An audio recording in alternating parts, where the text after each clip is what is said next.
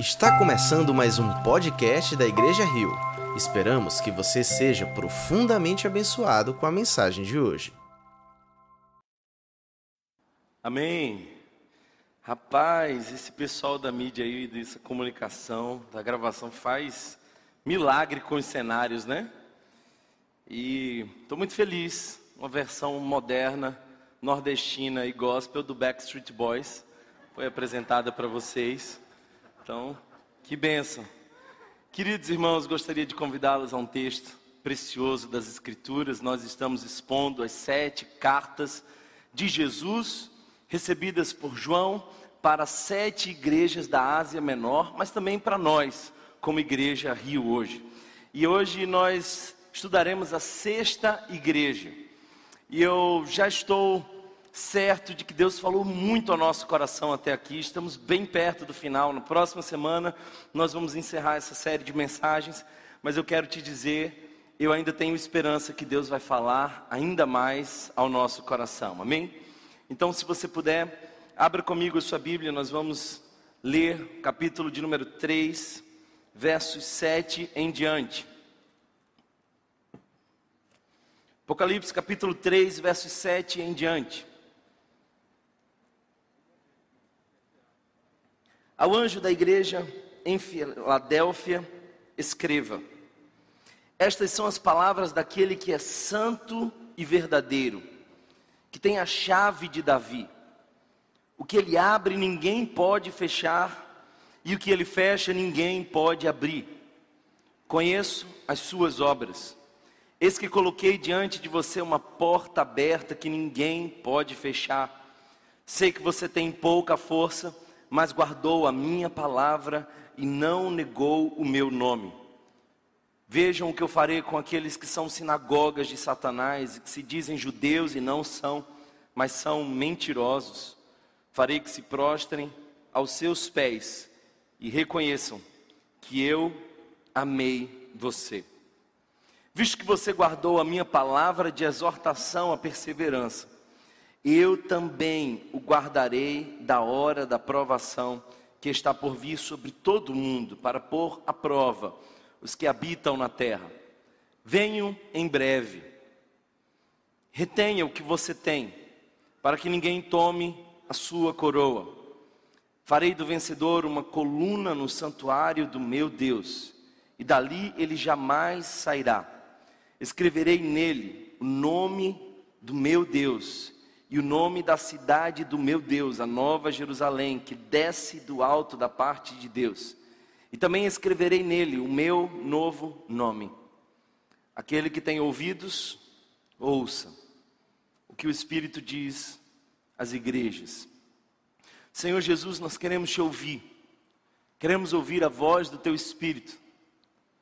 Portanto, prepara o nosso coração, livra-nos de qualquer distração que hoje, Senhor, nós possamos ser confrontados, impactados, transformados, renovados, inspirados pela tua palavra. Corrige, Senhor, quem somos, perdoa quem fomos, dirige quem seremos, e que em nosso coração se ache um terreno fértil, onde a semente corruptível do Evangelho venha frutificar a cem por um. Esse é o desejo mais sincero do meu coração e certamente é também o dessa igreja que diz amém.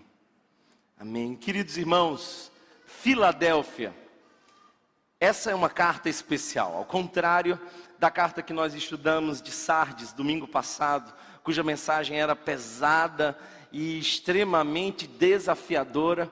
Essa é uma carta inspiradora, encorajadora. E eu quero dizer para vocês que das sete cartas que nós vamos estudar aqui, algumas se destacam pela integridade. Duas delas não recebem reprovação de Jesus. Duas delas não recebem de Jesus nenhum tipo de exortação específica. São elas Esmirna e Filadélfia.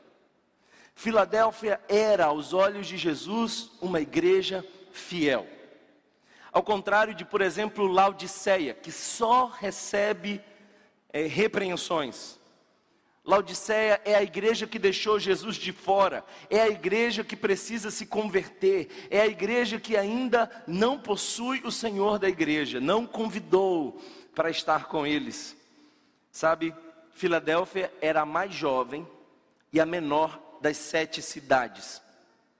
Muito provavelmente fundada por algumas pessoas que saíram de Pérgamo e foram juntamente com Átalo, um rei que datava do, do século I antes de Cristo. Eles fundaram aquela cidade e, embora pequena, ela estava num lugar extremamente estratégico. Ela era conhecida como a porta do correio imperial de Roma, porque as suas vias, as suas estradas davam acesso ao Oriente. Ela era, portanto, a porta do Oriente. E não por acaso, diversas vezes, Jesus traz aqui a expressão da porta, porque se conecta muito com a história daquela cidade e também daquela igreja. É importante lembrar que os discípulos daquela pequena igreja de Filadélfia eram perseguidos, passavam por diversas provações, a semelhança de quase todos que estavam ali na Ásia Menor, a perseguição avançava duramente para aqueles que não se dobravam diante de outros deuses. Em Filadélfia haviam vários outros templos. Alguns, inclusive, diziam que aquela era a pequena Atenas, porque ela tinha diversos deuses sendo adorado, em especial o seu patrono, Dionísio. Aquela era uma cidade vulcânica, uma terra fértil. As pessoas plantavam uvas, dali se fazia muito vinho. Portanto, Dionísio esse Deus da alegria era diversas vezes o centro da adoração de Filadélfia.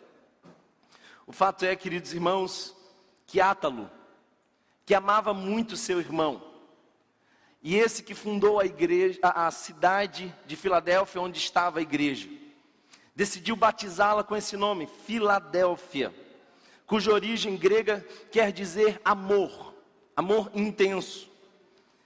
O seu irmão Eumenes foi elogiado e, de certa forma, ah, destacado entre tantas outras pessoas por ter o amor do rei.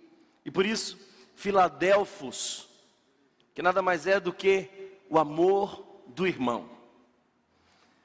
A mensagem de Jesus àquela igreja é contextualizada, por isso eu quero que você entenda antes o contexto da cidade, para depois entender aquela carta. Jesus conhecia a igreja e Jesus conhecia a cidade. Nós precisamos muitas vezes mudar alguns métodos para que a gente consiga conversar melhor com a cidade e também com a igreja.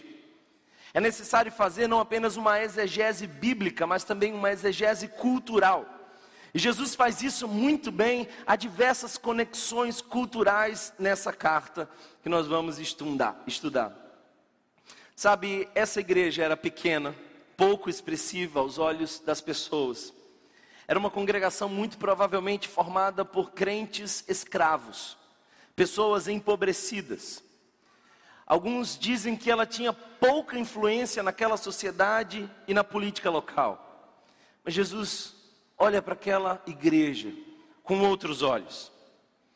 E eu quero que você atente para três símbolos importantes que aparecem aqui nessa carta. São eles: a porta, a chave e a coluna. Sem esses três símbolos, você não consegue entender a profundidade daquilo que Jesus está dizendo para a igreja. A porta aberta, as chaves de Davi e a coluna do santuário são, portanto, a tríade de compreensão desse texto. Eu fico às vezes me perguntando, queridos irmãos, como nós passamos pelo sofrimento. E sim, nós passamos pelas mesmas dores do mundo.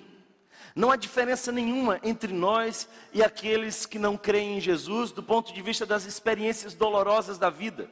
A nossa fé não é a suspensão da realidade humana, nós não estamos isentos às dores. A diferença não é se passamos ou não, mas como passamos por essas dores, por essas experiências. E é interessante perceber que Filadélfia passou por perseguições, por dores, mas manteve-se fiel. Portanto, essa igreja pode nos ensinar como superar as adversidades, mantendo-se arraigada, enraizada no amor por Jesus. Uma porta, uma chave e uma coluna ou um pilar. A porta aqui representa sempre uma oportunidade. Sempre que você observa a porta no Novo Testamento, você vai verificar que ali há uma oportunidade. Quando o próprio Jesus diz, Eu sou a porta, ele está anunciando que ele é a oportunidade que o mundo realmente precisa. Chaves remetem à autoridade. E ele está dizendo que está pondo uma porta diante da igreja, mas ele tem as chaves, ele tem a autoridade, ele tem o governo, ele tem o controle. Mas ele está dizendo que aquela igreja será definitivamente firmada como uma coluna que não se move, mas que sustenta tudo. Como uma coluna que não é abalada por nada. É isso que nós queremos que Jesus fale acerca de nós hoje. E eu peço a Deus que essa palavra alcance o nosso coração. Vamos estudar o texto.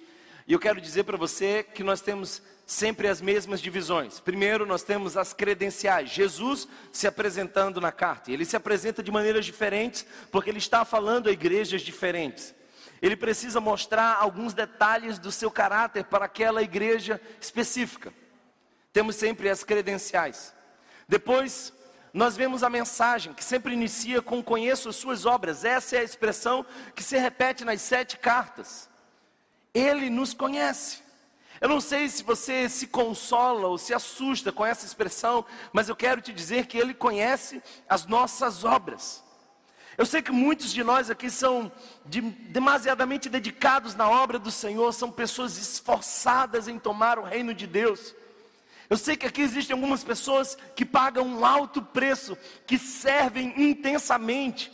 Para essas pessoas, eu quero dizer, Ele conhece as suas obras não é em vão. Você não precisa do reconhecimento de uma liderança, nem sequer do aplauso de uma comunidade. Ele conhece as suas obras, não passa desapercebido aos olhos do Senhor. Nós somos eternos flagrantes diante de Deus.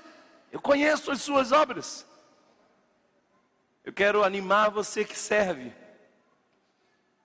dizendo que Jesus conhece as suas obras.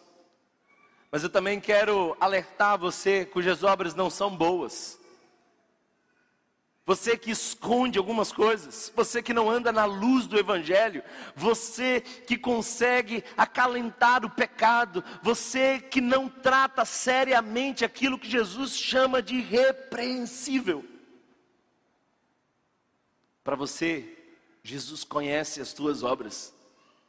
Você pode se esconder de mim, da igreja, dos seus pais, dos seus amigos, sua esposa. Você não se esconde de Jesus. Ele conhece as suas obras. E aqui estão as credenciais que Jesus apresenta. Vamos estudá-las. Olhe mais uma vez o texto e perceba: o anjo da igreja em Filadélfia escreva. Que anjo é esse? Nós já falamos aqui que, muito provavelmente, queridos irmãos, eram os líderes da comunidade, são os pastores, são os bispos, são os presbíteros da igreja, são as pessoas responsáveis por doutrinar a igreja. Eles provavelmente recebiam essas cartas e repassavam à comunidade, por isso o destinatário é ao anjo da igreja em Filadélfia. Mas a grande questão é quem está escrevendo. E eu quero que você note aqui algumas características que Jesus apresenta de si mesmo. Estas são as palavras daquele que é santo e verdadeiro, que tem a chave de Davi. Três importantes características: santo. Jesus é santo. E essa palavra quer dizer distinto. Ele é diferente. É bom lembrar, queridos irmãos, que lá em Filadélfia havia muitos deuses, muitas representações de cultos, muitas pseudodivindades. Mas Jesus está dizendo, ele está separado de tudo isso, ele é santo, santo, santo. Jesus não tem pecado, Jesus é totalmente perfeito.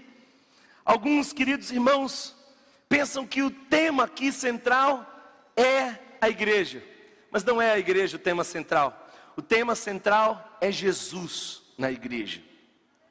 As sete cartas não falam especialmente da igreja, mas de como Jesus se relaciona com a igreja. O tema central de toda a Bíblia é Jesus e ele é santo, absolutamente santo. Seu caráter, suas obras, seu propósito, ele é santo. Queridos irmãos, eu também preciso que vocês notem uma segunda característica: ele é verdadeiro. Às vezes parecemos arrogantes quando nós dizemos que Jesus é o único e verdadeiro Deus. Thomas, mas no meio de tantas opções de divindades, tantas pessoas com diversas crenças diferentes, por que nós precisamos pensar que Jesus é o verdadeiro? Porque a nossa fé é parte do pressuposto basilar de que ele disse que era o verdadeiro Deus. Em certo sentido, queridos irmãos, nós podemos compreender que algumas pessoas podem adorar a outro Deus, mas jamais entenderemos que elas estão adorando ao verdadeiro Deus se não se dobram diante de Jesus de Nazaré. Perguntaram certa vez a um missionário, interrogando sobre por que, que ele estava avançando na evangelização com índios. Índios cuja sua forma cultural apresentavam seus próprios deuses. E aquele missionário disse: eles têm o direito de conhecer a verdade. É um direito universal conhecer a verdade. E quem é a verdade? Jesus é a verdade. Agora é importante que você perceba que Filadélfia era uma cidade que estava carregada da cultura helênica. Talvez dentre as sete cidades era a mais missionária do ponto de vista cultural, da, eles carregavam a cultura grega. E a cultura grega era uma cultura altamente filosófica que perguntava sempre quem é a verdade, ou onde está a verdade, ou o que é a verdade. Filósofos discutiam sobre isso séculos antes de Jesus. Os gregos estavam definitivamente interessados em entender qual era a verdade. Então Jesus se apresenta dizendo: Eu sou santo, mas eu sou a verdade. A verdade não é um conceito, a verdade é uma pessoa e atende pelo nome de Jesus. E ele disse: Eu sou o caminho, a verdade e a vida. Jesus é a verdade. E é isso que ele diz a essa igreja. Ele é o verdadeiro. Mas ele também diz uma terceira coisa muito importante sobre si mesmo: tem as chaves de Davi. Ele tem as chaves de Davi. O que, que isso significa? Autoridade. E note que aqui há uma conexão com Davi. Isso não é por acaso, as chaves de Davi é um reinado de autoridade constante. Quem tem as chaves de Davi está definitivamente com a autoridade do reino. Quando Jesus diz, Eu tenho as chaves, ele diz, Tudo está sob meu controle. Eu tenho uma má notícia e uma boa notícia para você. A má notícia é que por mais que você se esforce, por mais que você fique angustiado tentando prever os acontecimentos, tentando se antecipar a alguns fatos, tentando proteger a própria alma, você não está no controle. A boa notícia é de que quem está no controle ama você. Ele tem as chaves, ele tem o controle, o domínio. Sabe, queridos irmãos, quando nós percebemos isso, nós vemos a realeza de Jesus. Jesus é santo, Jesus é verdadeiro, Jesus é o rei sobre os reis. Seu senhorio se estende sobre toda a terra.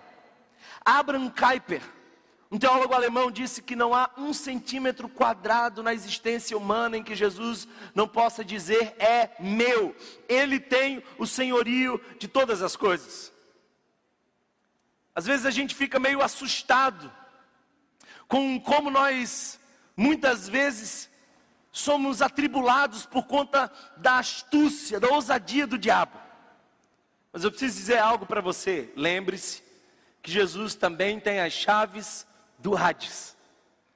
Ele também tem o controle, até mesmo sobre as potestades, ele tem o controle. E certa vez Calvino disse que o diabo era o cão de Deus. Jesus tem as chaves e ele mantém um controle. Jesus tem o controle sobre todas as coisas. Note que o diabo, quando quis afetar a Jó, foi pedir a quem tem o controle. Jesus tem o controle, ele tem as chaves. E eu quero que você perceba que há aqui uma linda explicação. O texto continua dizendo: o que ele abre, ninguém pode fechar, e o que ele fecha, ninguém pode abrir. O que ele abre, ninguém pode fechar, o que ele fecha, ninguém pode abrir. Eu preciso dizer para você, irmão, que quando Ele quer abrir uma porta, ninguém pode impedir. Nós temos visto Jesus abrindo portas em nossa igreja, fazendo milagres, surpreendendo corações. Eu quero dizer para você que ainda essa semana Deus nos surpreendeu de maneira sobrenatural e em breve vocês saberão como Deus tem atuado entre nós, abrindo portas, porque quando Ele quer, ninguém pode fechar a porta que Ele quer abrir. Isso me faz lembrar a passagem de Atos capítulo 12. Lembra que o apóstolo Pedro estava preso sua sentença de morte já estava assinada e muito provavelmente seria executada naquela manhã, é madrugada. Havia uma igreja reunida numa casa e eles oravam intensamente numa vigília constante pedindo pela vida de Pedro. E eu creio que Jesus ouve a oração da igreja. Jesus ainda ouve a oração da igreja. Pedro estava dormindo. Eu não sei vocês, mas se eu tivesse uma sentença de morte para o dia seguinte, eu não conseguiria dormir naquela madrugada. Mas Pedro estava dormindo. Como pode um homem dormir com a sua sentença de morte se aproximando? É porque Pedro sabia quem tinha as chaves às vezes a gente perde a paz, às vezes a gente vive angustiado, às vezes a gente troca a noite pelo dia, pensando como nós podemos ter o controle das coisas. Pedro não, estava dormindo tranquilo, ele sabe quem controla todas as coisas. É madrugada, as portas, os grilhões começam a se abrir, aqueles ferrolhos começam a se abrir. Os soldados atentos, que receberam a missão de apenas vigiar Pedro e garantir que o final de Pedro fosse a morte, são tomados por um profundo sono. As portas começam a se abrir, porque as portas que ele abre, ninguém fecha. E essa não foi a primeira vez que ele abriu portas. Você conhece muito bem uma outra história de alguns outros soldados que adormecem, e não apenas uma porta de ferro, mas uma pedra enorme começa a rolar, porque quando Deus quer abrir uma porta, ninguém pode impedir. Nós servimos ao Jesus que tem as chaves, Ele tem o controle de todas as situações. Mas eu também quero te dizer que além de abrir portas, ele também fecha portas. E quando ele fecha a porta, ninguém abre. Ah, queridos irmãos, ele já fechou muitas portas para mim. Portas com as quais agora eu vejo que foram grandes livramentos. Olho para trás e muitas vezes agradeço pelos nãos que Deus me deu. Deus fecha as portas para o nosso bem. Se há algo que nós, como cristãos, precisamos entender, é de que portas que Deus abre e portas que Deus fecha têm o mesmo valor se fechadas ou abertas pelas mãos do Senhor. Quando Deus fecha, bênção. Quando Deus abre, bênção. Eu já tive muitos planos frustrados. Eu sou um sonhador. Mas Jesus me ensinou a abandonar os meus sonhos, tão logo eu perceba que não são os sonhos de Deus. Os meus sonhos podem ser anotados em papéis, mas o de Jesus está na eternidade, são maiores que os meus. Quando eu saí do país para estudar teologia, eu disse para mim mesmo que eu jamais voltaria para cá, senão apenas para visitar a família, rever os amigos, um tempo de férias. Eu queria mesmo estudar fora, viver fora, passar a minha vida como missionário. Me inscrevi num importante seminário da Inglaterra, recebo a resposta. Estava me programando para ir pensando nas passagens, nas malas, como a gente vai fazer agora. Até que eu recebo uma mensagem da universidade dizendo: Olha, você é muito novo, e o conselho da universidade se reuniu, e porque você não tem ninguém conhecido aqui na nação, nós não queremos receber você pelos próximos anos, mas incentivamos você a voltar em mais três, quatro anos. Portas fechadas. O tempo passou. Nós começamos um trabalho com voz na rua e vocês conhecem muito bem que trabalho é esse. Mas teve um tempo que eu disse: esse é o momento de ir embora.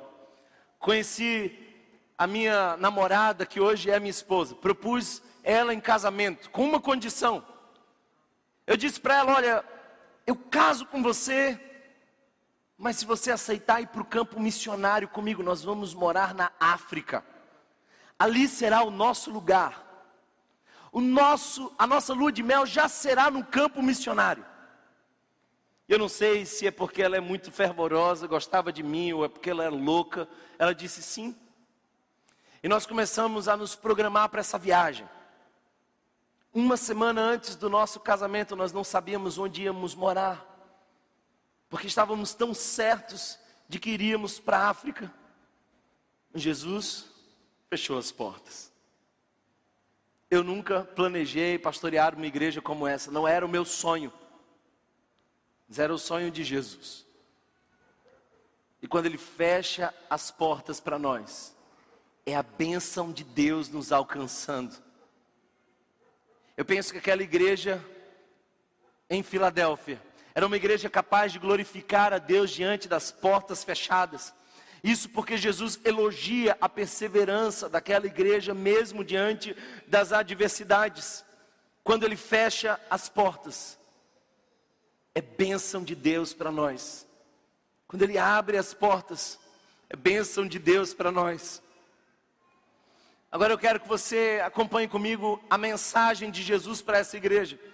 Já vimos que Ele é santo, que Ele é verdadeiro, que Ele tem as chaves de Davi, Ele possui toda autoridade, controle, domínio.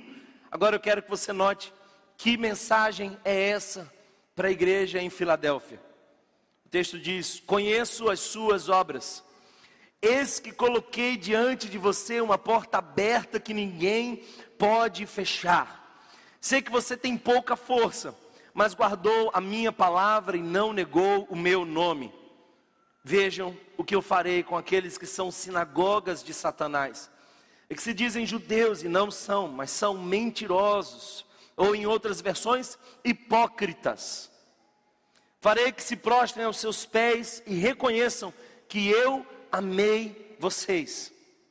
Visto que você guardou a minha palavra de exortação à perseverança, eu também o guardarei da hora da provação que está por vir sobre todo o mundo, para pôr à prova os que habitam na terra.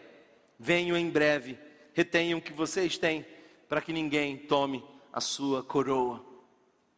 Há aqui alguns aspectos muito importantes da mensagem de Jesus para aquela igreja.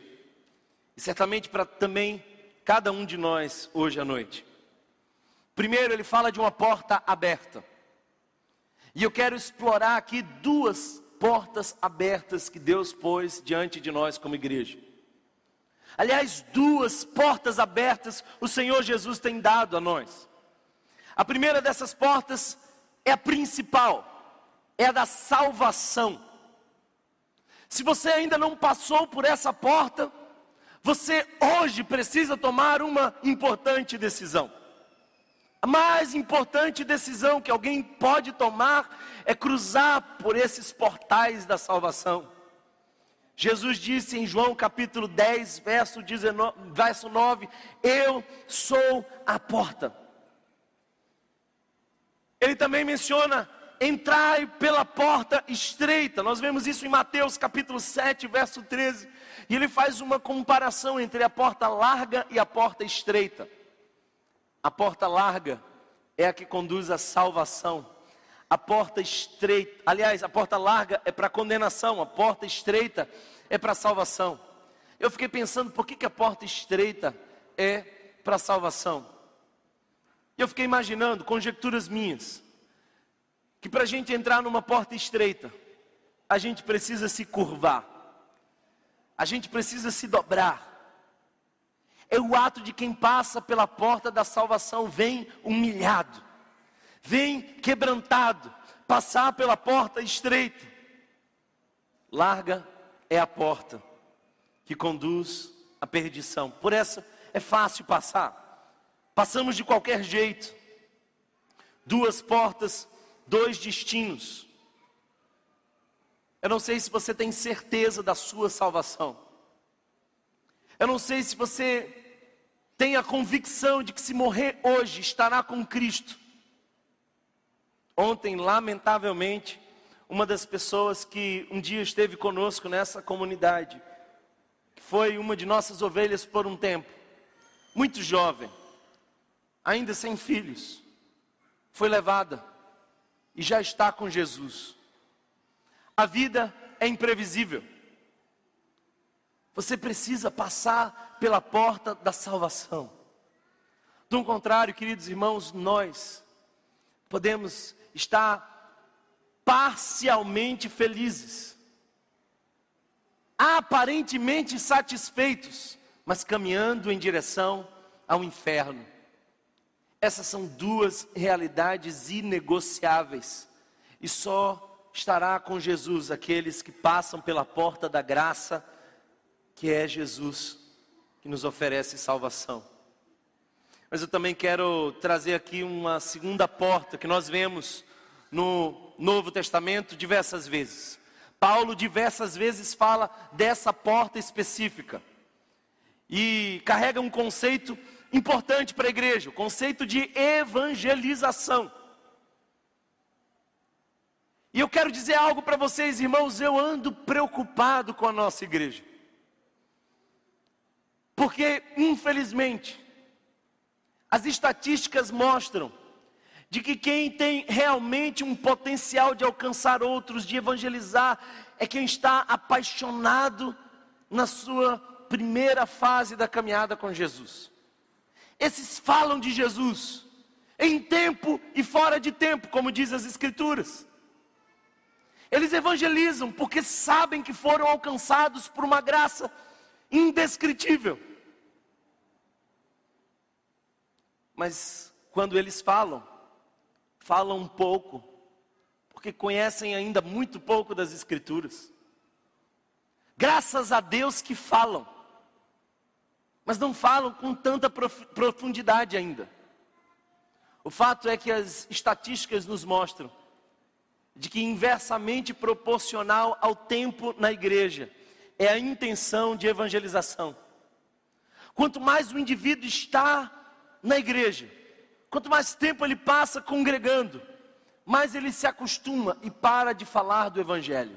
Nós temos falado com muita, ah, muito fervor dos nossos times, das nossas ideologias, dos nossos hobbies, daquilo que a gente gosta de fazer, das viagens que fizemos. A gente fala com muita paixão disso tudo, mas há uma só mensagem capaz de mudar a realidade da terra, e não é a que você tem anunciado, é a de Jesus de Nazaré. Nós carregamos a mensagem mais poderosa da terra. Nós precisamos falar de Jesus. Nós às vezes nos calamos com aquela máxima: se preciso, use palavras. Pregue o Evangelho. Se preciso, use palavras. Mas foi usada palavras para explicar isso. Deixa eu te dizer uma coisa. Anunciar o Evangelho não é uma opção para nós, é um mandamento, é um imperativo. Jesus nos manda pregar o Evangelho. Você precisa pregar o Evangelho. Você precisa alcançar os da sua casa, os seus amigos. Você precisa anunciar Jesus. Se você realmente acredita que a mensagem de Cristo alcançou o seu coração, tirando você do império das trevas e transportando você para o reino do Filho do seu amor, você pode anunciar o Evangelho a outras pessoas para que experimentem a mesma coisa. Você não pode ser um cristão pacífico enquanto aqueles que você ama estão caminhando para o inferno. Prega Jesus, irmão. Prega Jesus. Apaixone-se por pregar Jesus. Não desista de pregar Jesus. Pregue Jesus. Porque evangelizar é a única coisa que você não vai poder fazer no céu. Esse é o nosso momento.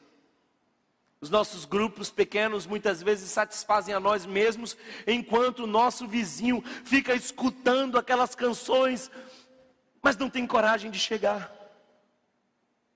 Os nossos pequenos grupos deviam ser evangelizadores. A tua presença em algum lugar deveria abrir alguma brecha para que alguém fosse alcançado pelo Evangelho. Eu lembro, queridos irmãos, que quando eu estava na Argentina estudando, eu precisava sair com alguns irmãos a evangelizar nos fins de semana.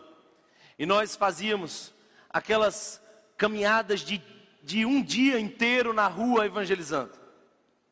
Era interessante que às vezes nós começávamos oito da manhã e íamos até cinco da tarde. E depois nós nos juntávamos na volta para casa e começávamos a compartilhar das vidas que foram alcançadas. E eu ficava ouvindo aquelas histórias. Não sei se Jesus me provando, ou talvez a deficiência do idioma. Mas eu não tinha nenhuma história para contar. Eu tinha batido em muitas portas, pregado a muita gente, mas nenhum deles tomava decisão por Cristo comigo eu queria muito levar uma vida a Jesus. Eu queria experimentar ser um missionário que leva esperança, paz, graça. E sabe, irmãos, numa dessas viagens, era mais ou menos quatro da tarde, já se aproximava o horário do fim, eu estava frustrado, ninguém tinha tomado decisão por Cristo comigo novamente. Novamente eu ia me juntar com os meus amigos, irmãos, e eu ia ouvir histórias de pessoas se rendendo a Jesus, mas eu não seria partícipe daquela conversa.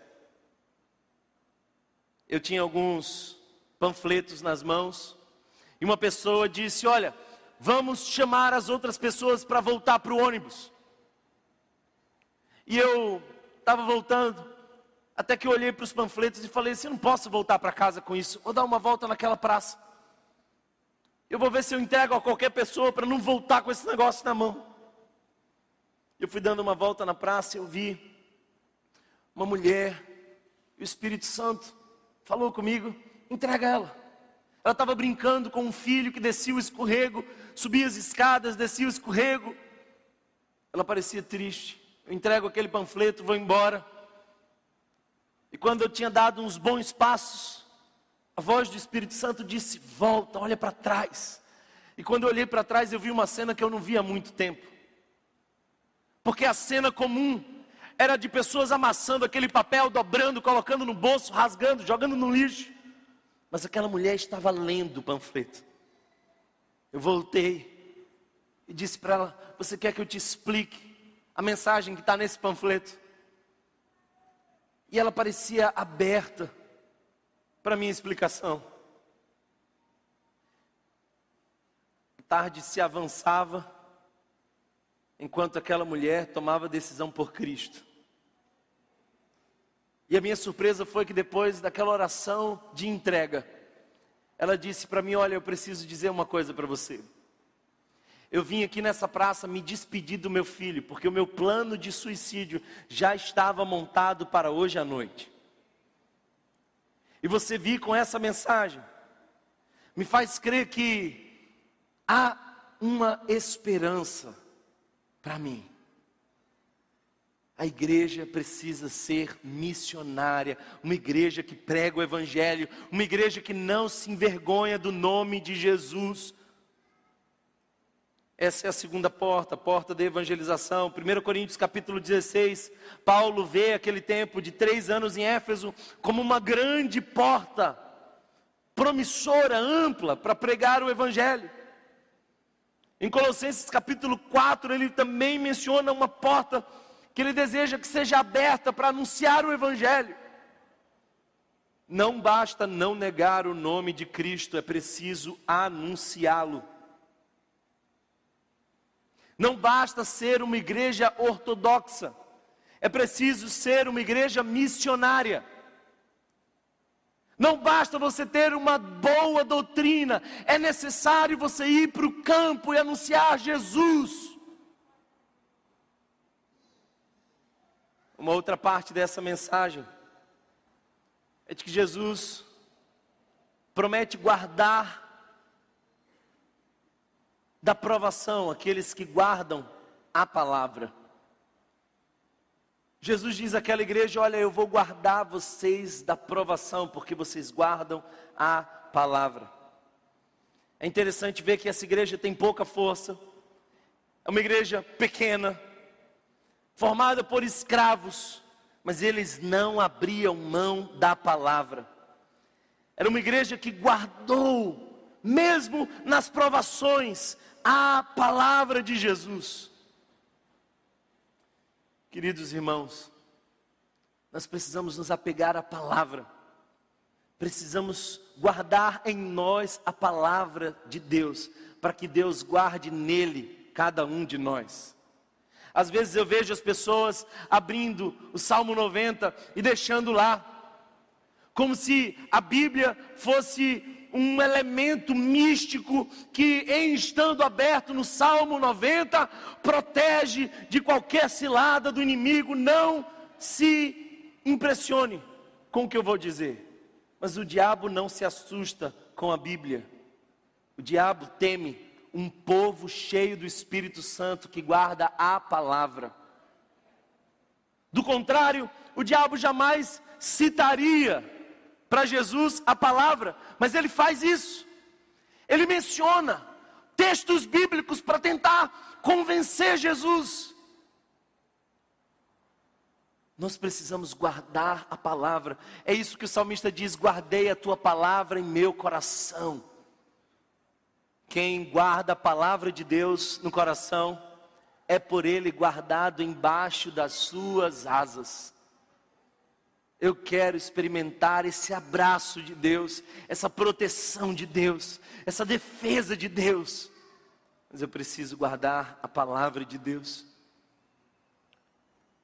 Note que aqui ainda há uma outra exortação, ainda há uma outra palavra de ânimo. Jesus menciona que aos humilhados seria dado reconhecimento. Aquela igreja era humilhada por um grupo de judeus, e aquele grupo de judeus perseguia a igreja, falsos detentores de Deus, esses judaizantes que estavam dentro da igreja e alguns grupos de judeus são denominados por Jesus de sinagoga de Satanás. Parece que Jesus é forte com as palavras. E não sou eu que estou dizendo, havia uma denominação que Jesus diz que são sinagoga de Satanás, é um grupo que se reúne em nome de Deus, fala de Deus, canta para Deus, mas Jesus está dizendo é sinagoga de Satanás. Não se iluda com qualquer grupo que fale de Deus, porque aquele lugar pode ser uma sinagoga de Satanás. Os judeus perseguiam os cristãos e diziam: Olha, vocês não podem ser de Deus, porque vocês não têm a circuncisão, vocês não são da linha genealógica de Abraão. Aí Jesus diz algo lindo aqui. Eu vou fazer que eles reconheçam. Eles vão se dobrar, eles vão se humilhar, eles vão perceber, em algum momento, de alguma forma, eu vou mover o coração deles e eles verão que eu amei vocês. Jesus ama a sua igreja. Jesus me ama como igreja. Essa é a certeza que eu tenho. Ele nos amou. E nós podemos desfrutar desse amor. Aquela era uma igreja odiada por Satanás. E se você faz parte da igreja de Jesus, prepare-se para também ser alvo desse ódio. Mas prepare-se também para ser alvo desse amor de Jesus. Ele nos ama. A mensagem continua dizendo que para aqueles que esperam a vinda de Jesus, lhes espera uma coroa. E aqui eu não quero que você pense que é literal, mas é uma forma de demonstrar honra. E eu acho que essa grande honra é nos aproximarmos da presença de Jesus. A maior honra que a igreja pode receber é ver o seu Senhor face a face. Essa não é a coroa da salvação, mas é o privilégio de aproveitarmos as oportunidades de Deus para estarmos com Deus. Eu quero caminhar para o final de mencionar aqui as promessas. Note que Jesus também faz aqui algumas promessas, ele sempre traz as suas credenciais ele sempre traz uma mensagem, mas ele sempre termina com as suas promessas. E a promessa é a seguinte: farei do vencedor uma coluna no santuário do meu Deus, e dali ele jamais sairá. Escreverei nele o nome do meu Deus e o nome da cidade do meu Deus, a nova Jerusalém que desce do céu da parte de Deus, e também escreverei nele o meu novo nome. Aquele que tem ouvidos, ouça o que o Espírito diz às igrejas. Essa, essa promessa de Jesus não é só para a igreja de Filadélfia, é também para nós. E eu quero que você perceba aqui, queridos irmãos, que temos duas aplicações dessa promessa. Primeiro, coluna uma coluna é mencionada aqui. Jesus está dizendo: Eu vou fazer de vocês coluna.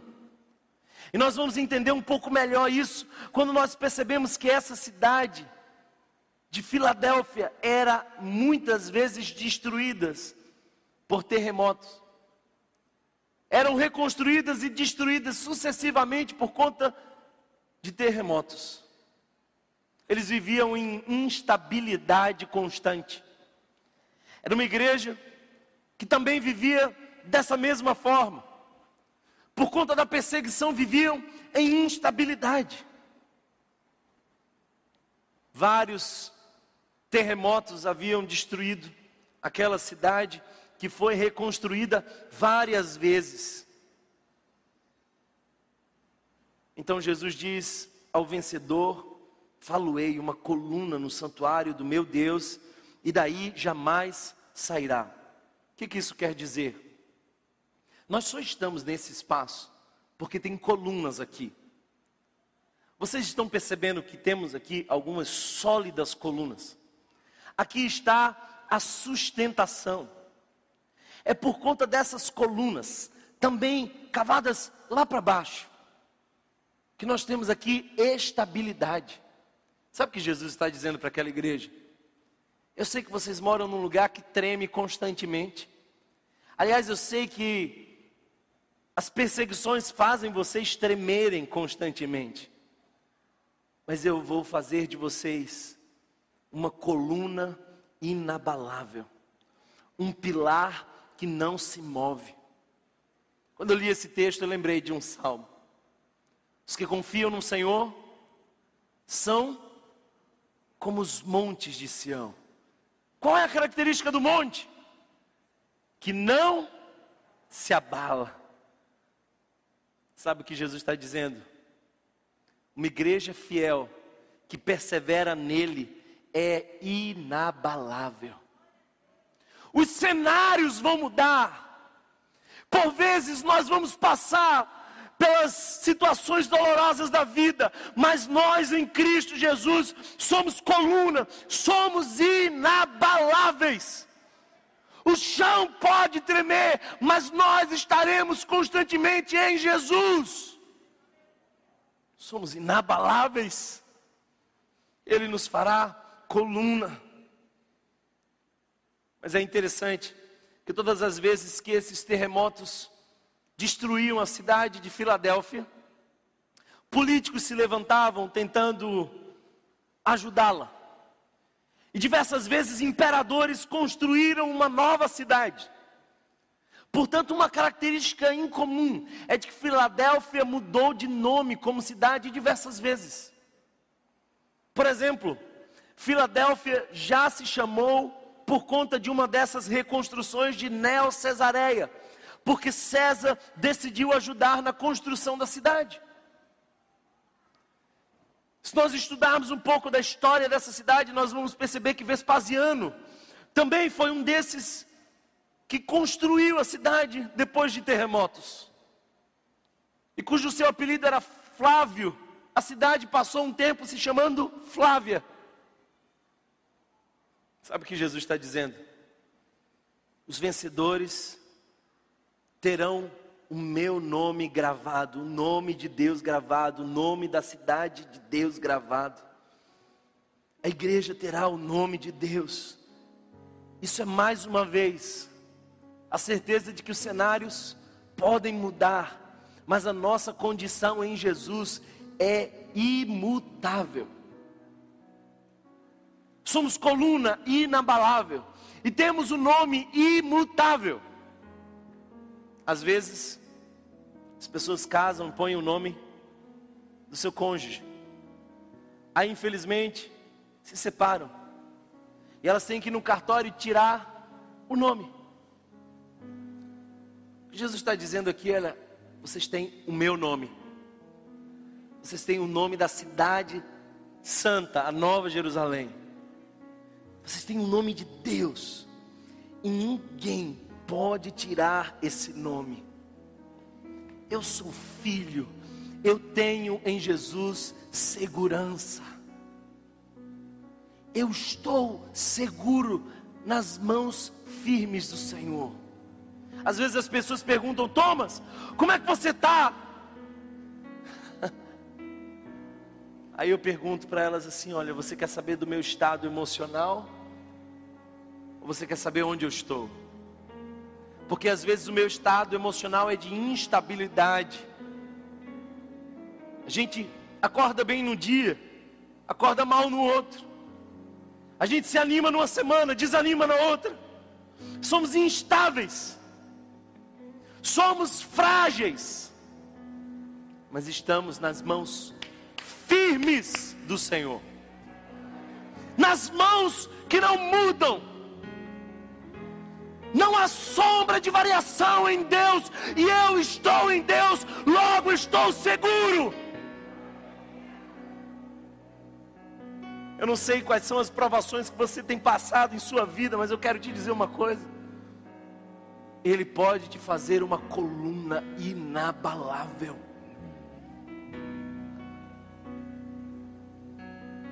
Essa semana eu fui a um lugar que estava parado há muito tempo eu encontrei um auditório. Não tinha mais telhado, tudo tinha caído. Mas haviam lá preservadas como novas as colunas. Os cenários da minha vida vão mudar, mas o Senhor há de me fazer coluna. E eu espero que daqui a 30 anos, se ainda estiver por aqui, você ainda veja um homem apaixonado por Jesus, firme no Evangelho, decidido em pregar a palavra de Deus. Eu fui chamado a ser coluna, eu estou firmado em Cristo Jesus.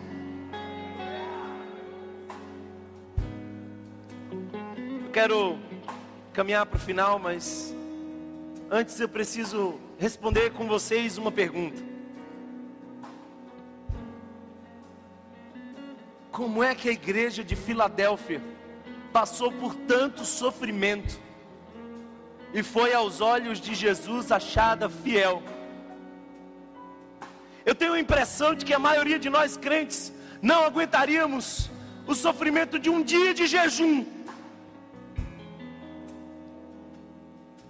um bando de gente superficial que vem aos domingos ouvir alguma coisa que anime você para passar uma semana longe de Jesus até encontrá-lo de novo, terceirizando a mensagem do Evangelho. Como se você dependesse de um pastor para ouvir Deus. Como é que a igreja em Filadélfia permaneceu fiel? Permaneceu sólida. Como eles foram capazes de passar por tanta adversidade e perseguição. Eu queria voltar para aqueles três símbolos: a porta, a chave e a coluna. Está aqui a resposta e eu encerro com ela. Quando a gente anda com Jesus, a gente vai ver portas se fechando.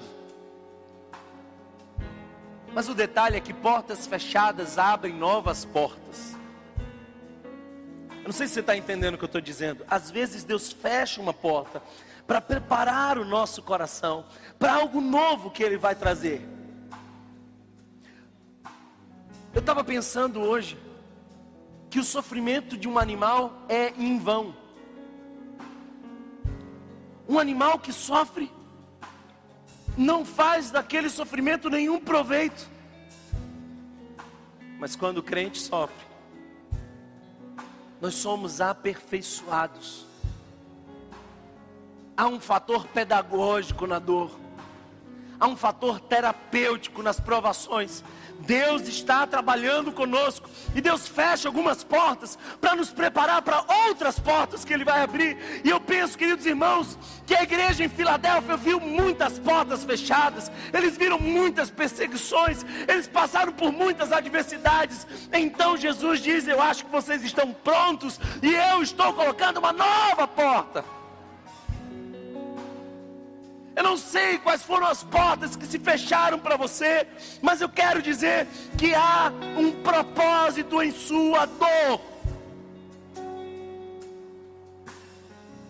Deus não é o autor do mal, mas Ele é poderoso o suficiente para transformar o mal em bem, a maldição em bênção. Faz o mal com alguém e Deus se levanta do trono e transforma aquilo em bênçãos. Jogaram José numa cova, venderam ele como escravo, e na verdade Deus usou tudo aquilo para ser caminho do trono. É assim que Deus faz. Não sei quais são as portas fechadas que você está encarando, mas eu vim aqui te dizer uma coisa: Deus tem propósito em sua dor e Ele vai colocar portas abertas. Deus vai forjar o seu caráter. Deus vai modelar você até que você esteja pronto para o novo, para um outro nível, para aquilo que Deus quer te dar, muito além do que pedimos ou pensamos. A ironia é de que, de acordo com como você encara as portas fechadas, outras portas se abrem. Eu nunca conheci alguém de sucesso que não tenha passado por fracassos. Eu nunca conheci pessoas fortes que não tenham passado por dores intensas. É como você lida com as portas fechadas. que prepara você para as outras que Deus vai abrir. Portanto, como é que os cristãos de Filadélfia passaram pelo sofrimento? Sabendo Deus tem propósito e de que as portas fechadas são uma preparação para tudo aquilo que Deus ainda há de fazer. Mas eu também quero te dizer que as portas precisam ser abertas. E Jesus tem as chaves. Os cristãos de Filadélfia crescem sob o sofrimento, porque sofrem sob a autoridade de Jesus. O que, que significa isso? É de que Jesus tem o um controle de todas as coisas.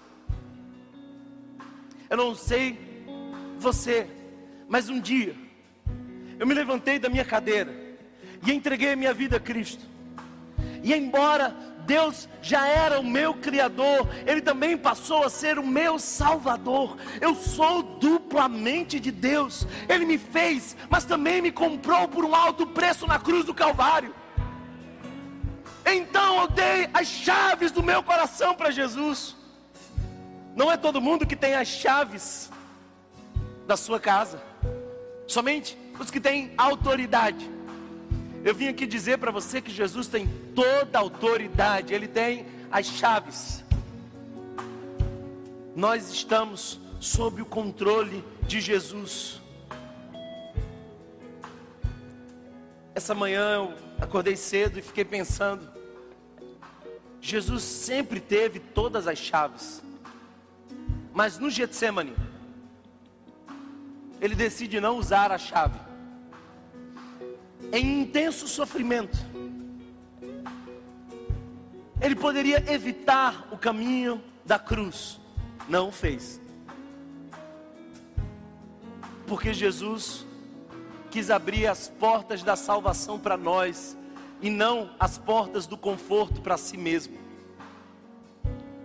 se nós somos verdadeiramente cristãos, nós não estamos preocupados com o nosso conforto e com a nossa salvação, mas com a salvação de outros que podem ser alcançados através da nossa vida. No Getsemane, ele não usou as chaves, porque ele nos amou. Eu amei você, de Jesus de Nazaré. Eu amei você. E quando a gente entende que Ele nos ama, quando nós entendemos que há um propósito nos sofrimentos e de que eles nos preparam para as portas que Deus vai abrir, nós cremos que Ele está no controle de todas as coisas. Eu não sei o que tem angustiado você. Talvez você tenha perguntado a si mesmo como você vai fazer para cuidar de si mesmo. Uma das angústias mais terríveis da alma humana é a sensação de desamparo. É um indivíduo que diz: se eu não fizer por mim, ninguém fará por mim. É um indivíduo que diz: não há ninguém que me proteja, eu nem sequer posso ser frágil. Diversas vezes eu recebo no meu consultório pessoas que dizem: Olha, eu estou sozinha. Essa é uma dor terrível, mas eu vim aqui te dizer que se você é uma dessas pessoas, ele tem as chaves. Ele ama você, Ele está no controle, é Ele quem faz. Não depende de quanto você é bom, não depende se você tem a estratégia certa, não depende se alguém vai ser benevolente com você, não depende se você vai ter sorte, depende daquele que está sentado no mais alto, sublime trono, daquele que tem as chaves para abrir. E quando Ele abre, ninguém fecha, e quando Ele fecha, ninguém abre.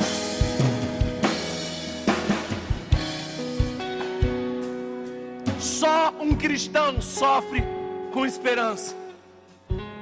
Só nós passamos com esperança. De onde vem essa esperança? É que Jesus nos faz ser coluna inabalável no dia da adversidade, sólidos como uma rocha, um pilar da fé eu já vi pessoas encarando a morte, serenas. Eu já vi pessoas que perderam tudo em volta, mas tomadas de uma paz inexplicável. Freud não explica essa paz, porque ela excede todo entendimento. Essa paz vem da certeza de que quem está habitado pelo Espírito é coluna, é pilar de Deus, é inabalável.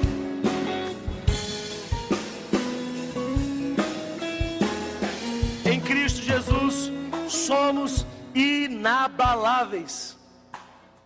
Eu estava lendo esses dias o relato de uma pessoa que durante uma guerra foi pega e levada para um campo onde os prisioneiros de guerra ficavam. Ali eles eram maltratados pelo exército inimigo. Ali eles eram muitas vezes ameaçados, negligenciados. E o relato daquela pessoa é desesperadora. Mas ele disse que um dia, enquanto ele estava sendo maltratado, explorado,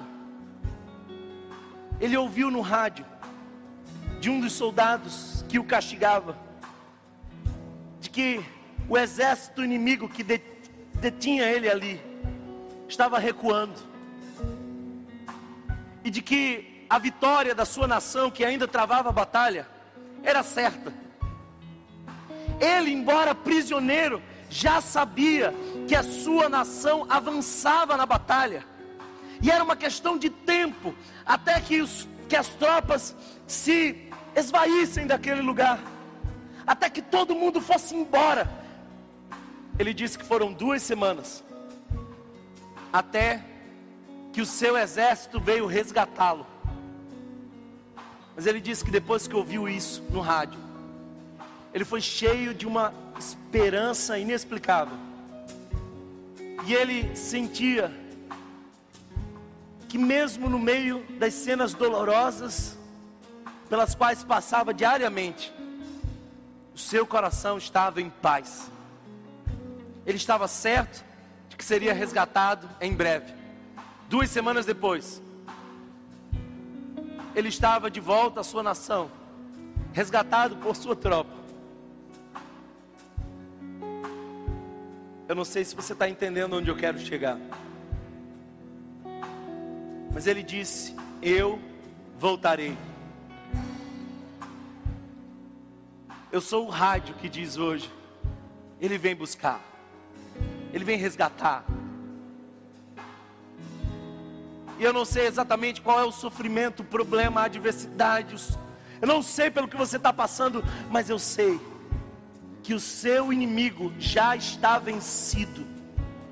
Desde o Gênesis, a Bíblia diz que Deus esmagou a cabeça da serpente através de Cristo Jesus. A vitória já nos foi dada em Cristo Jesus. Nós somos mais que vitoriosos. E é uma questão de tempo. É uma questão de tempo até que Ele venha nos buscar. E nós vamos com Ele ser coluna do santuário de Deus. Nós somos em Cristo Jesus inabaláveis.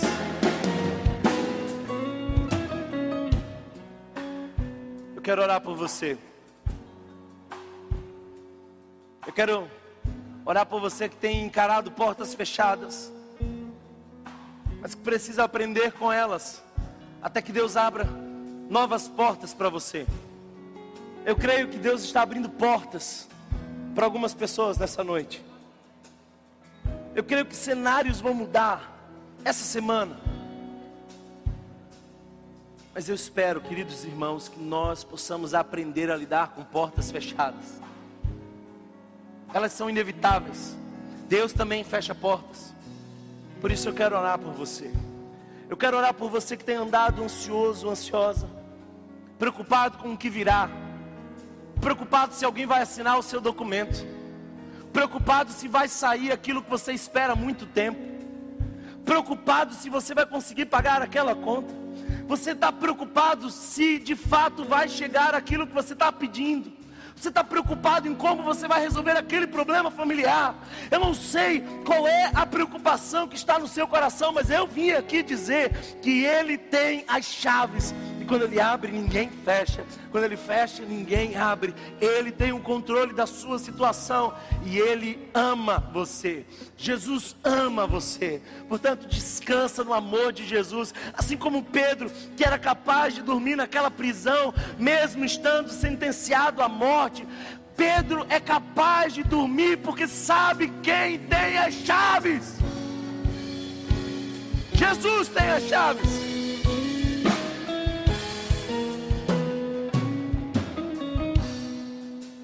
Eu quero orar por você que tem passado por dias instáveis. Sua fé tem sido abalada. Você sente-se vulnerável diante de algumas cenas. Eu quero orar para que Deus te faça uma coluna, um pilar inabalável. Feche seus olhos aí onde você está. Eu quero primeiro fazer um convite, todos com os olhos fechados. Eu quero perguntar a alguém aqui que ainda não passou pela porta da salvação, que ainda não entregou as chaves do seu coração a Jesus, que não disse: Jesus, Tu és o meu Senhor, Tu és o meu Salvador, governa a minha vida, eu sou teu, eu abro mão da minha autonomia, eu me entrego por completo a Ti, eu quero, Senhor, que Tu assuma o controle da minha vida, eu estou morrendo hoje, eu quero viver para Ti, Jesus. Se você está nesse lugar e não tomou ainda essa decisão, hoje é o dia, amanhã pode ser muito tarde, Tome a mais importante decisão de sua vida. Passa pela porta da salvação. Se você é uma dessas pessoas, todos com os olhos fechados, quero que você erga uma de suas mãos, apenas para que eu possa saber que Jesus falou com você. Todos com os olhos fechados, levante uma de suas mãos se você é alguém que está entregando-se a Jesus. Glória a Deus, aleluia. Deus é bom. Essa é a noite de salvação. Essa é a noite onde pessoas estão passando pela porta da salvação. Mas eu também quero orar por você que tem sofrido, que tem passado por dias difíceis, que tem encarado portas fechadas, e que precisa lembrar que Jesus tem as chaves que no meio dessa dor toda você precisa ser uma coluna inabalável. Se você quer em Jesus se tornar um desses pilares que não estão estáveis, mas que estão firmes na palavra, se você é uma dessas pessoas que foi alcançada por essa palavra, eu quero orar por você, fique de pé se você é uma dessas pessoas. Se a palavra falou o seu coração, se você precisa confiar naquele que tem as chaves, quero que você fique de pé. Eu quero orar por você.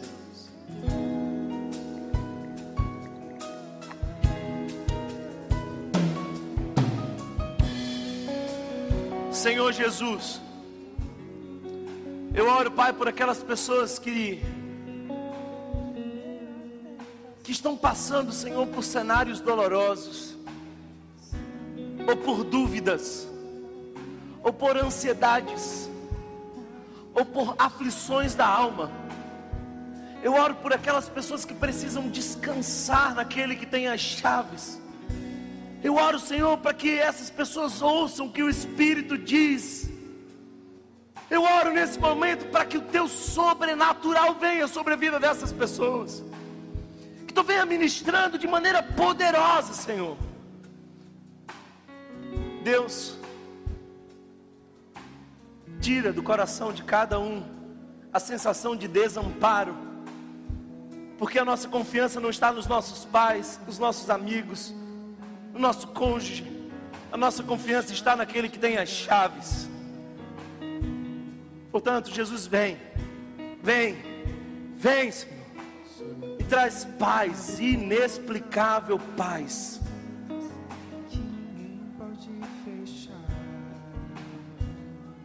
Eu oro, Jesus, para que nós sejamos como uma igreja inabalável, coluna inabalável, firmes em Cristo Jesus. Eu oro, Senhor, por firmeza espiritual. Eu oro por continuidade. Eu oro por perseverança. As chuvas até podem vir, os ventos até podem soprar, mas faz de nós uma coluna inabalável. Em nome de Jesus. Em nome de Jesus. Se você crê nessa palavra, glorifique o Senhor, abra a sua boca. Traga palavras de adoração a Jesus. Você é livre nesse momento. Glorifique o Senhor Jesus. Adore-o, adore-o, adore, Ele é santo, Ele é verdadeiro, Ele tem as chaves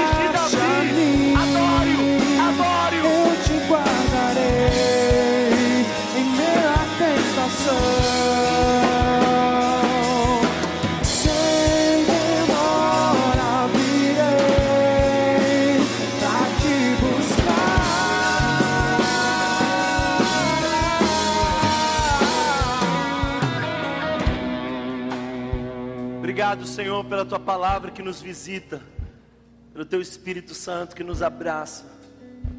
Eu sei, Senhor, que algumas pessoas sairão daqui cheias do teu Espírito Santo. E quem sabe os cenários lá fora não mudem, mas a disposição para enfrentá-los certamente já mudou. Porque nós fomos lembrados por ti, que és tu quem tens as chaves, quem põe a porta aberta. E és tu, Senhor, és tu quem nos faz coluna. Todo trabalho é teu. É tu quem tens as chaves. É tu, Senhor, quem põe as portas abertas diante de nós. E és tu, Senhor, quem nos faz coluna. Por isso nós descansamos. Por isso nós confiamos. Fica conosco. Nos dá a tua paz. Que o amor de Deus, o nosso eterno e bondoso Pai, que a graça revelada no nosso Senhor e Salvador Jesus Cristo, que a comunhão e as consolações do Divino Espírito Santo sejam sobre todos nós, hoje e para todos sempre. E a igreja do Senhor diz: E a igreja do Senhor diz: Amém, Aleluia. Deus abençoe vocês. Se você foi abençoado por essa mensagem, compartilhe com alguém, para que de pessoa em pessoa alcancemos a cidade inteira.